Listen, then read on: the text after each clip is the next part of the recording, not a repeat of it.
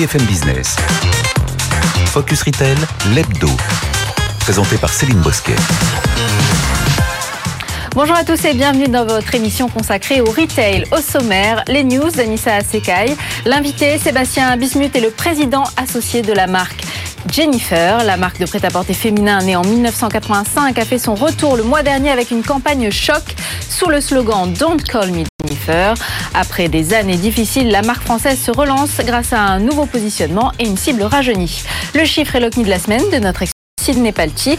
Et enfin, focus sur Rich5, spécialiste français de l'authentification et de la gestion de l'identité numérique qui vient de lever 10 millions de dollars pour son développement en Europe.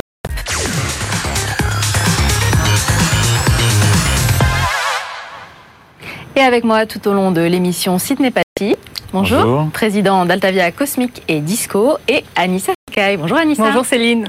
Amazon ouvre son premier Clicks and Mortar version 2.0 du Bricks and Mortar, point de vente physique traditionnel. Et ça se passe au Royaume-Uni. 10 pop-up stores vont ouvrir sur le territoire pendant un an. Ils sont destinés à promouvoir des produits vendus uniquement en ligne par des petites entreprises anglaises. Amazon leur offre de la visibilité et la possibilité de tester pour la première fois la vente en magasin. Et en même temps, ça permet aux clients de découvrir de nouvelles marques en centre-ville. On se rend compte que les pure players digitaux, ben là aussi, ça les titille un peu de goûter au marché euh, physique.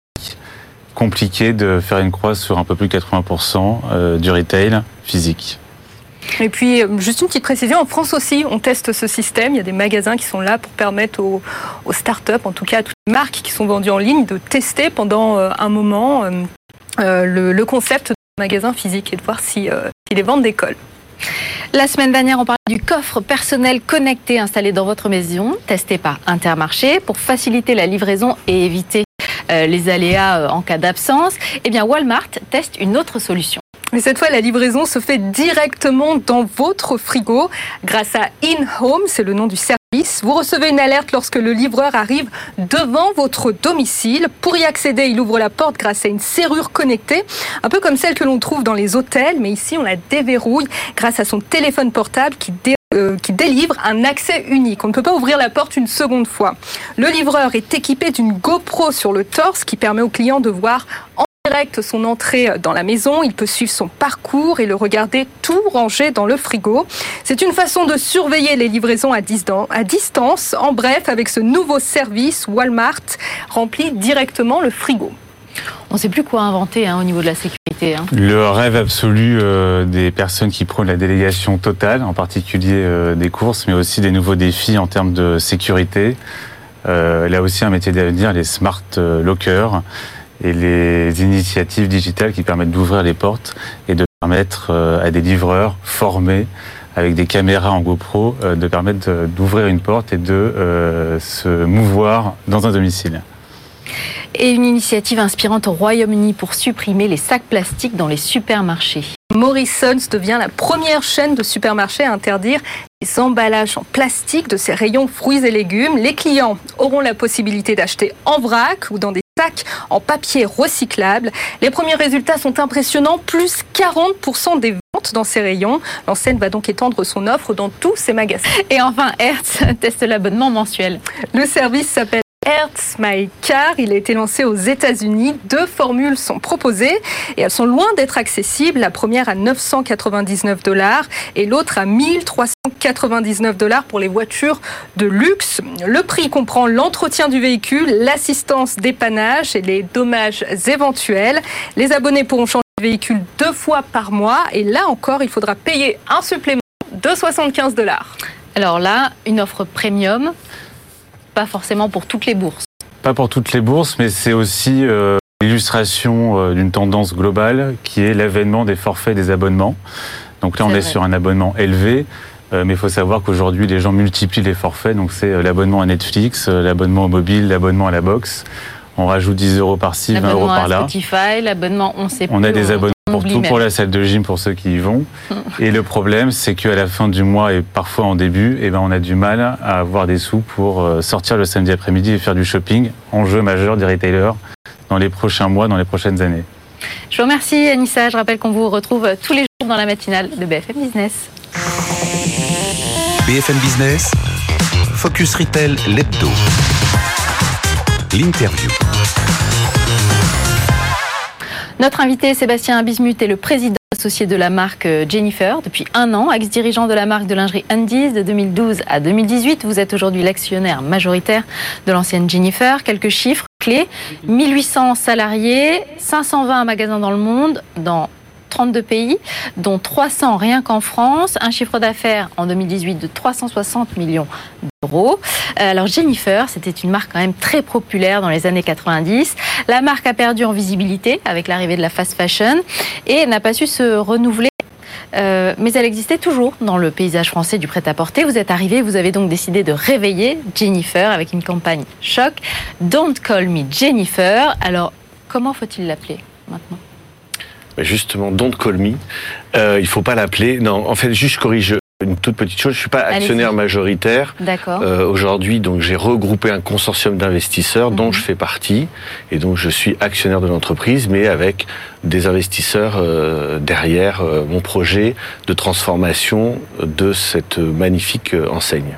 D'accord. Donc sur le don de Call Me Jennifer, en fait, euh, on s'est très vite rendu compte, euh, en, en- en reprenant euh, donc la direction de cette entreprise, qu'elle était, euh, euh, il y avait beaucoup de stéréotypes qui euh, collaient à la marque, donc en faisant des micro-trottoirs, en discutant avec les gens.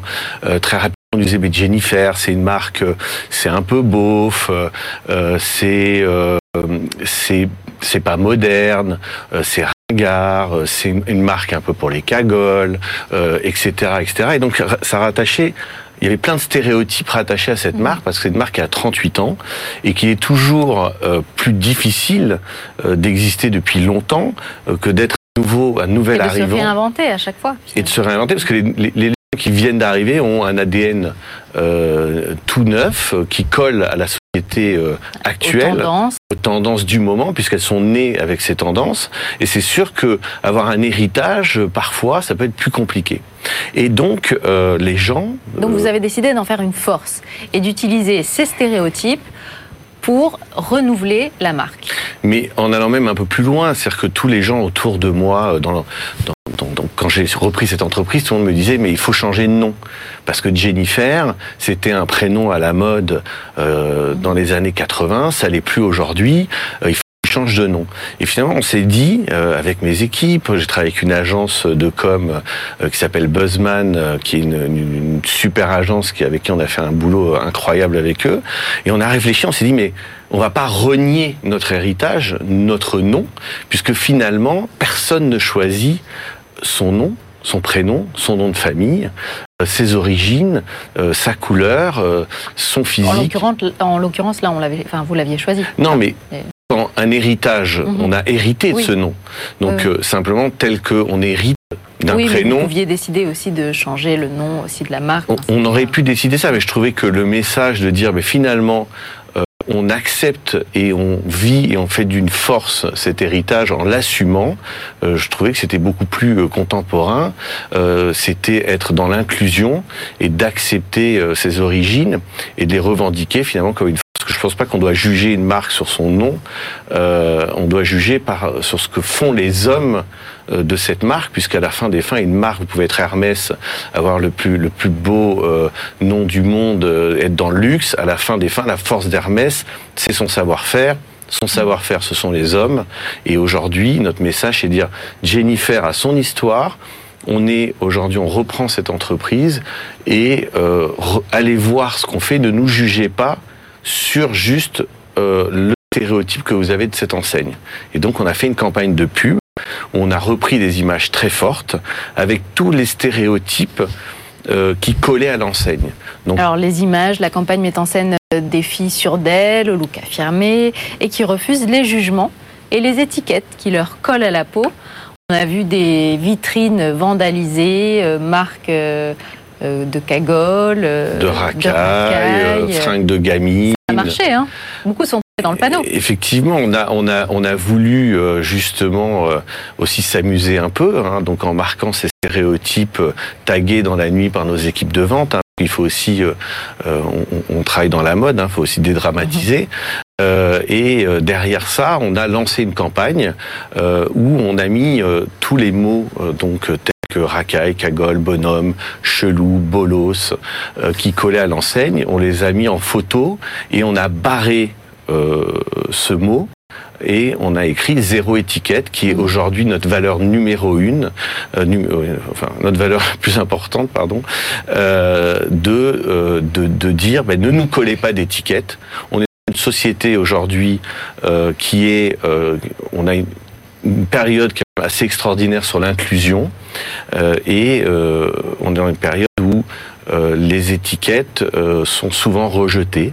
Euh, par exemple, là, on va faire une collection qu'on va lancer sur le no gender, No gender. Mm. donc qui est voilà une tendance extrêmement intéressante. Et pour aller même plus loin, dans la, la saison prochaine, on va donner la possibilité à nos clients d'arracher les étiquettes des vêtements. Donc elles sont précollées, vous pourrez les enlever en disant ben, finalement arrache ton étiquette. Si tu n'assumes pas la marque Jennifer, on t'impose absolument pas de la porter. Beaucoup de marques vivent sur leur nom et leur marque et pas forcément sur leurs produits. Et nous, ce qu'on veut exprimer, c'est un produit très fort euh, et très différenciant. Alors pourquoi Don't Call Me Jennifer? Là, j'ai pas suivi. Alors, Don't Call Me Jennifer, donc la, la marque. euh, Finalement, vous allez changer de nom? Finalement, c'est notre nouveau nom. D'accord. Euh, ah, d'accord. C'est notre nouveau nom, donc on on s'appelle plus Jennifer, euh, on s'appelle Don't Call Me Jennifer. D'accord. Donc c'est un, un jeu de mots sur le fait de ne pas nous juger et de ne pas nous juger uniquement sur notre nom et de venir voir ce qu'on fait. L'objectif, donc, reconquérir le jeune public euh, et surtout devenir une marque média dont le site e-commerce est un outil de drive to store. Euh, comment se passe votre coming in digital? Alors, il y a eu, euh, il y a quelques années, euh, on, pensait que euh, l'e-commerce allait définitivement tuer, les magasins physiques. On s'est rendu compte que non. Aujourd'hui, sur un site internet, le taux de transformation, donc c'est le taux de transformation, c'est le nombre de gens qui achètent sur le nombre de visiteurs, tourne dans le textile dans les 2%, euh, quand le taux de transformation au magasin tourne dans les 25%. Donc aujourd'hui, il est clair et net que les gens ont encore envie d'aller en magasin. Euh, moi, je suis très souvent en magasin, je rencontre les clientes et c'est un vrai euh, un vrai loisir de partir entre copines, d'aller dans un magasin, de pouvoir voir le produit, l'essayer et l'acheter immédiatement. Et puis avoir ses copines aussi. Exactement. À Et partager, euh, d'ailleurs, euh, en direct avec ses copines et à travers les réseaux sociaux. Donc je pense que le magasin a une, longue vie devant lui. Simplement, il faut réinventer euh, certaines choses. Il y a un virage dans le retail. On appelle ça le new retail, le nouveau retail. Euh, et euh, ça passe en amont. C'est-à-dire qu'avant, on attendait le trafic, on, on achetait des magasins avec du devant les magasins. On, payait des beaux commerciaux très chers et on attendait un maximum de trafic. Les gens rentraient dans la boutique. Aujourd'hui, le trafic, il faut aller le chercher en amont. Donc nous, on se décrit comme une marque digitale avec un réseau physique.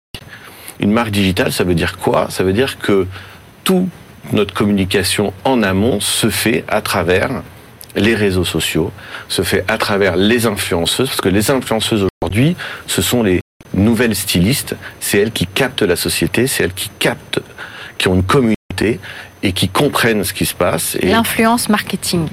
exactement, et on pense qu'une marque doit euh, exprimer quelque chose et amener une différenciation. Euh, sinon, ça ne devient plus, euh, il n'y a plus d'imaginaire dans cette marque. Prochaine étape, l'aménagement des 300 relais physiques, toujours sur le même modèle de magasin, celui qu'on connaît déjà? Alors, le, le, le, magasin change évidemment euh, de rôle, hein, euh, puisque c'est le magasin permet euh, de voir le produit, de le toucher, de l'essayer, de retirer pour ceux qui veulent sur Internet euh, leur commande en magasin. Euh, le magasin est aussi euh, un centre logistique. Aujourd'hui, pourquoi aller traiter des commandes dans des énormes entrepôts alors que nous avons du stock dans 300 magasins? Donc on peut estimer que nous avons 300 relais physiques, logistiques en France. Donc on peut accompagner ce développement du digital avec des préparations de en magasin, avec des livraisons en une heure. Donc effectivement, le magasin sert de, change de fonctionnalité, euh, mais euh, avant tout, il permet quand même d'offrir ce que recherchent aujourd'hui euh, les consommateurs, c'est disponibilité immédiate du produit et un choix important à portée de main. Aujourd'hui, beaucoup de retailers utilisent des plateformes pour enrichir l'expérience client et créer du trafic en point de vente et des, et des plateformes aussi d'ailleurs d'entreprises de gestion des identités. D'ailleurs, on va recevoir euh, Jérémy. Rich Five, Jérémy Dallois, juste, en- juste après. Euh, C'est votre cas Avec quelle plateforme travaillez-vous? Alors moi je connais très bien Jérémy euh, puisque je l'ai connu dès, ses débuts hein, puisqu'on avait euh, travaillé avec lui sur des sujets extrêmement intéressants euh, pour nous aider dans la construction de notre collection en amont. Maintenant il est allé vers l'authentification unique. Donc nous aujourd'hui on, est en discussion avec Jérémy pour, améliorer tout disons l'univers de connexion et faciliter euh, la navigation sur L'authentification. sur le web. Euh, après, euh, voilà, ce sont des outils euh, indispensables. Mais mon sujet principal n'est pas d'outiller au maximum l'entreprise. Mon sujet principal, c'est d'exprimer à travers nos produits les valeurs euh, donc qui sont nos valeurs, qui sont le zéro étiquette, euh, qui sont euh, la différenciation produit. Parce que je crois qu'aujourd'hui on parle beaucoup d'outils, on parle beaucoup de data. Euh, personnellement, moi je suis, je suis contre la microdata. Je pense que on n'a pas besoin d'aller traquer le client à travers euh, des cookies, à travers euh, plein d'outils pour comprendre ce qu'il fait, où il va, comment il va, lui rebalancer une pub. Ce que je crois, c'est qu'on doit avoir une différenciation très forte dans le produit et euh, naturellement, euh, les consommateurs reviendront vers nous euh, si on apporte quelque chose au marché. Et je pense que c'est notre enjeu, euh, en tout cas, c'est de générer euh, cette envie et la différenciation. Et je pense que c'est ça le cœur du commerce, c'est de donner envie par son produit. Je vous remercie Sébastien Bismuth. Je rappelle Merci que vous beaucoup. êtes président associé de la marque Jennifer. Merci.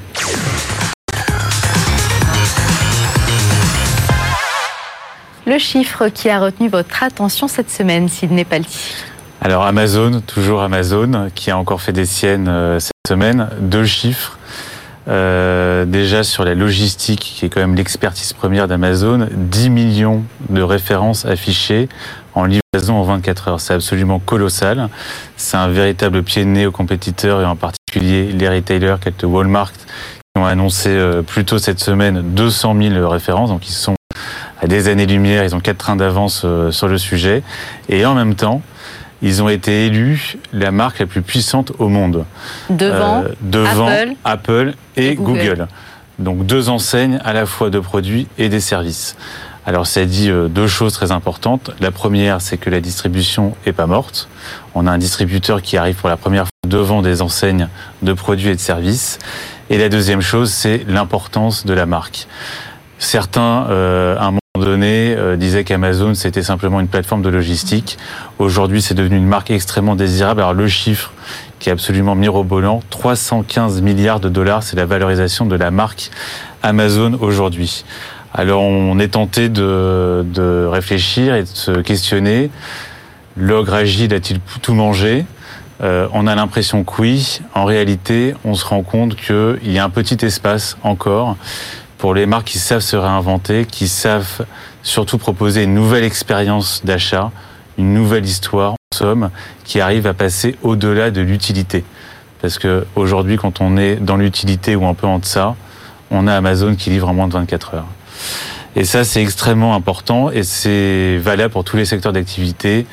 Euh, pas plus tard qu'hier, je mentionnais le cas du papier toilette. Ben, Aujourd'hui, on a du papier toilette qui raconte une histoire qui est premium et qui coûte deux fois le prix du rouleau d'à côté parce qu'il a une quatre- quadruple feuille molletonnée, etc. L'OCNI de la semaine. L'Octi de la semaine, ça fait une bonne transition. Euh, c'est une collaboration entre euh, le designer à succès Virgil Abloh et Nike. Alors, ils n'en sont pas à leur coup d'essai. Mais aujourd'hui, ils ouvrent le Nike Lab Recreation Center à Chicago. Alors, le programme des festivités dans ce lieu de vente, c'est à peu près tout sauf vendre des Sauf chaussures. De la vente de basket. Alors, euh, on a de, du commerce équitable et du RSE. On, on a des corners qui permettent de recycler euh, les baskets, les baskets. On a un corner qui permet à des jeunes talents en herbe de designer des nouvelles euh, chaussures, des nouvelles baskets.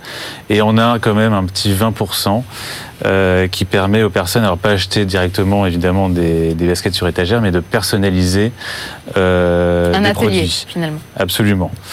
Euh, on est là encore dans une marque qui s'en sort. Pourquoi? Par- Parce qu'elle raconte une histoire.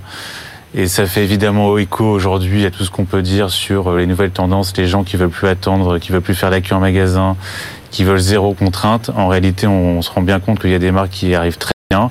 Et aujourd'hui, ben, il y a des gens euh, qui sont prêts euh, à candidater pour être peut-être tirés au sort pour gagner une chaussure Off-White, c'est la marque de Virgil Abloh, ou qui sont prêts à dormir devant un magasin pour acheter un téléphone. C'est ça, c'est dramatique. Sidney Palti, notre expert président d'Altavia Cosmic et Disco. Merci. BFM Business, Focus Retail, l'hebdo. Le focus. Focus sur Rich Five et son fondateur Jérémy Dallois. Bonjour. Bonjour. Rich Five, euh, plateforme d'entreprise de gestion des identités et des accès clients, disponible sur n'importe quel cloud. Comment ça marche? Tout à fait. Alors, Rich5, comme vous l'avez dit, c'est une plateforme euh, logicielle tout d'abord, donc de gestion des identités. On a pour vocation d'accompagner les marques, les entreprises dans euh, l'amélioration de l'expérience client.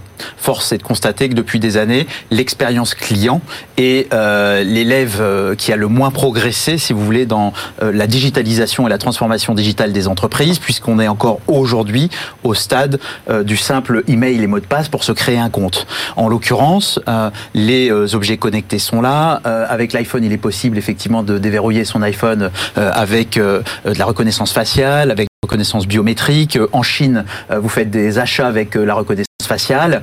Et en Europe, on est encore au stade effectivement de l'email et des mots de passe. Et en plus, le mot de passe, en tout cas, ça crée euh, des brèches, euh, des brèches aujourd'hui euh, pour les hackers. Euh, C'est euh, un justement selon une étude d'IBM, 80% des attaques ciblent les comptes des clients. Euh, donc dès qu'une brèche est ouverte, derrière c'est un backdoor effectivement sur l'ensemble des comptes clients. Donc cette sécurité, elle est pénalisante, c'est un sujet vraiment C-level, CEO pour les entreprises. Euh, un exemple, euh, c'est le Marriott. Euh, lorsque le Marriott a annoncé sa brèche de gestion d'identité, c'est 500 millions de données qui sont parties dans la nature.